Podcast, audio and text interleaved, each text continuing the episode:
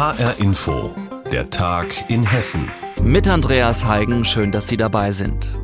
Nein, er tritt nicht zurück. Frankfurts Oberbürgermeister Peter Feldmann will trotz des großen Drucks, der auch aus seiner eigenen Partei der SPD kommt, weiter im Amt bleiben. Bei seinem Statement im Römer entschuldigte sich OB Feldmann für seinen als sexistisch kritisierten Spruch im Eintracht-Flieger nach Sevilla. Auch für sein Verhalten bei der Eintracht-Siegesfeier. Doch vielen im Römer reicht das nicht. Volker Siefert. Kurz, knapp und ohne Fragen zuzulassen, äußerte sich Oberbürgermeister Peter Feldmann zu seinen Hormonsprüchen auf dem Flieger zum Eintracht-Endspiel in Spanien. Um ehrlich zu sein, ich war selbst erschrocken, als ich das Video aus dem Flieger gesehen habe. Wie Sie wissen, bin ich Vater zweier wunderbarer Töchter. Ich tue alles dafür, dass aus ihnen starke Frauen werden. Auch deshalb war es falsch. Als er zurück in Frankfurt der Eintracht den Pokal weggeschnappt hatte, sei der Fan in ihm durchgegangen. Das täte ihm leid. Als Konsequenz aus den Fehltritten gelobt Feldmann erneut Zurückhaltung. Deshalb habe ich beschlossen, bis zum Ende der Sommerpause auf repräsentative Themen Termine in Paulskirche und Kaisersaal nahezu vollständig zu verzichten. Er wolle aber nicht weniger für Frankfurt arbeiten, sondern im Stillen wirken. Vor dem Römer stößt Feldmanns Beharren auf sein Amt überwiegend auf Ablehnung. Legen Sie mal Listen aus und Sie werden sich wundern, wie viele Leute, wie viele Frankfurter Bürger hier unterschreiben. Ja? Das ist ja eigentlich mehr die Sache seiner Frau. Ich weiß nicht, ob er zurücktreten sollte bin mir selbst mit mir im Uneins. Ich halte so einen Oberbürgermeister nicht für tragbar. Ich möchte einen integren Menschen als Oberbürgermeister. Im Römer werden die Stimmen, die parteiübergreifend die Einleitung eines Abwahlverfahrens gegen Feldmann fordern, immer lauter. FDP-Fraktionschef Janki Pürsin ist sich sicher, dass auch der Koalitionspartner SPD bald dafür stimmen wird. Die Sache ist durch. Er hat die SPD angegriffen. Da wird auch die SPD nicht mehr zu ihm stehen.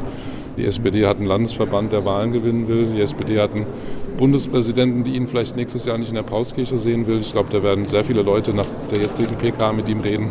CDU-Fraktionsvorsitzender Nils Kössler wiederholte seine Forderung, Feldmann aus dem Amt wählen zu lassen. Jetzt ist es aber auch vor allen Dingen an SPD und Grünen, hier den Weg für ein Abwahlverfahren freizumachen. Die Grünen sind für ein solches Verfahren. Für die Frankfurter SPD gab sich ihr stellvertretender Vorsitzender Kolja Müller nach Feldmanns Statement enttäuscht. Wenn er der Auffassung ist, er möchte was für die Partei tun, dann ist das auch der Parteiaustritt, ja. Aber das Wichtige für uns als Frankfurter Sozialdemokratie ist, dass er etwas für die Stadt tut und das bedeutet der Rücktritt als Oberbürgermeister. In den nächsten Tagen will die SPD darüber entscheiden, ob sie für ein Abwahlverfahren stimmt.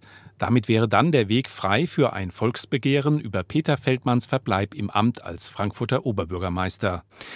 Frankfurts Oberbürgermeister Peter Feldmann von der SPD tritt also nicht zurück, trotz vieler Rücktrittsforderungen, die es mittlerweile gibt. Reporter Volker Siefert berichtete. Die Vorwürfe liegen auf dem Tisch von der AWO-Affäre und der Anklage durch die Frankfurter Staatsanwaltschaft bis hin zu seinem sexistischen Spruch über die Sprechanlage eines Flugzeuges auf dem Weg nach Sevilla. Dennoch hält Feldmann am OB-Amt fest. Frank Angermund ist unser Reporter für die Frankfurter Stadtpolitik. Überrascht ist er nicht. HR Info. Meinung. Wer Peter Feldmann kennt, der weiß, der Mann kann nicht loslassen. Er gibt alles dafür, nicht in der politischen Bedeutungslosigkeit zu verschwinden. Dabei war das heute seine letzte Chance, noch halbwegs mit Würde abzutreten. Natürlich reicht ein sexistischer Herrenwitz allein nicht aus, damit ein OB seinen Stuhl räumt. Doch hier geht es um mehr. Es geht meiner Meinung nach auch um das Ansehen der Stadt und um die Würde des Amtes. Doch das scheint Peter Feldmann nicht zu interessieren. Er sieht nur sich. Peter Feldmann droht in der AWO-Affäre ein Verfahren wegen Vorteilsnahme im Amt. Und jetzt droht ihm zusätzlich noch ein Abwahlverfahren im Römer.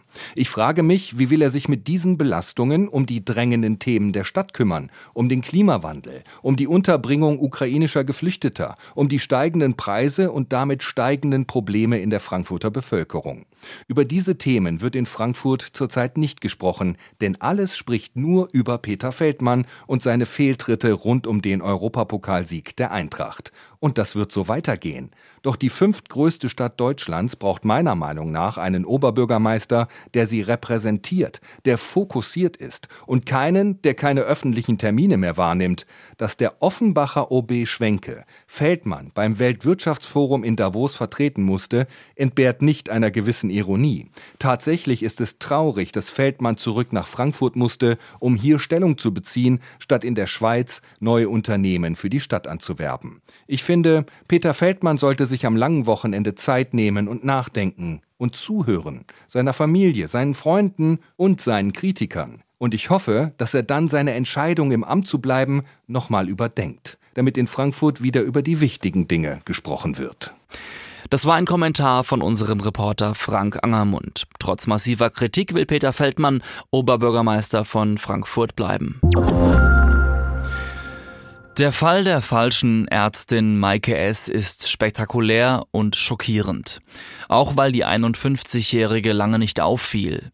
Ohne Medizinstudium und mit gefälschten Unterlagen habe sich Maike S. eine Anstellung als Narkoseärztin in einer nordhessischen Klinik erschlichen und wirkte dort bei zahlreichen OPs mit.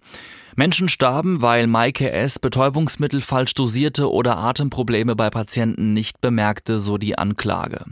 Jetzt ist in Kassel das Urteil gefallen. Lebenslange Haft unter anderem wegen dreifachen Mordes mit besonderer Schwere der Schuld. Till Müller. Nach dem Urteilsspruch bricht Maike S. noch im Gerichtssaal in Tränen aus.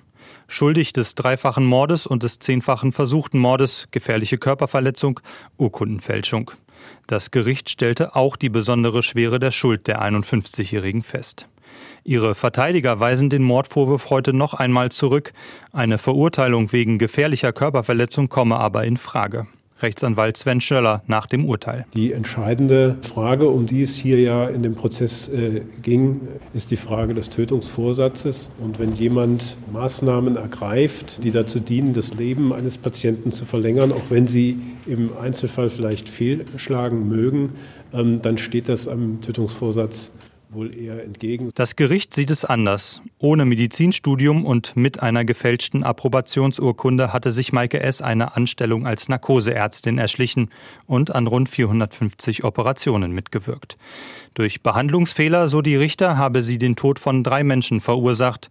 Weitere Patienten hätten schwere Gesundheitsschäden erlitten. Aus Geltungsbedürfnis und um den Status einer Ärztin zu genießen, habe Maike S. Menschenleben riskiert und nach Todesfällen einfach weitergemacht. Steffi Z. kennt die Verurteilte aus früheren Tagen.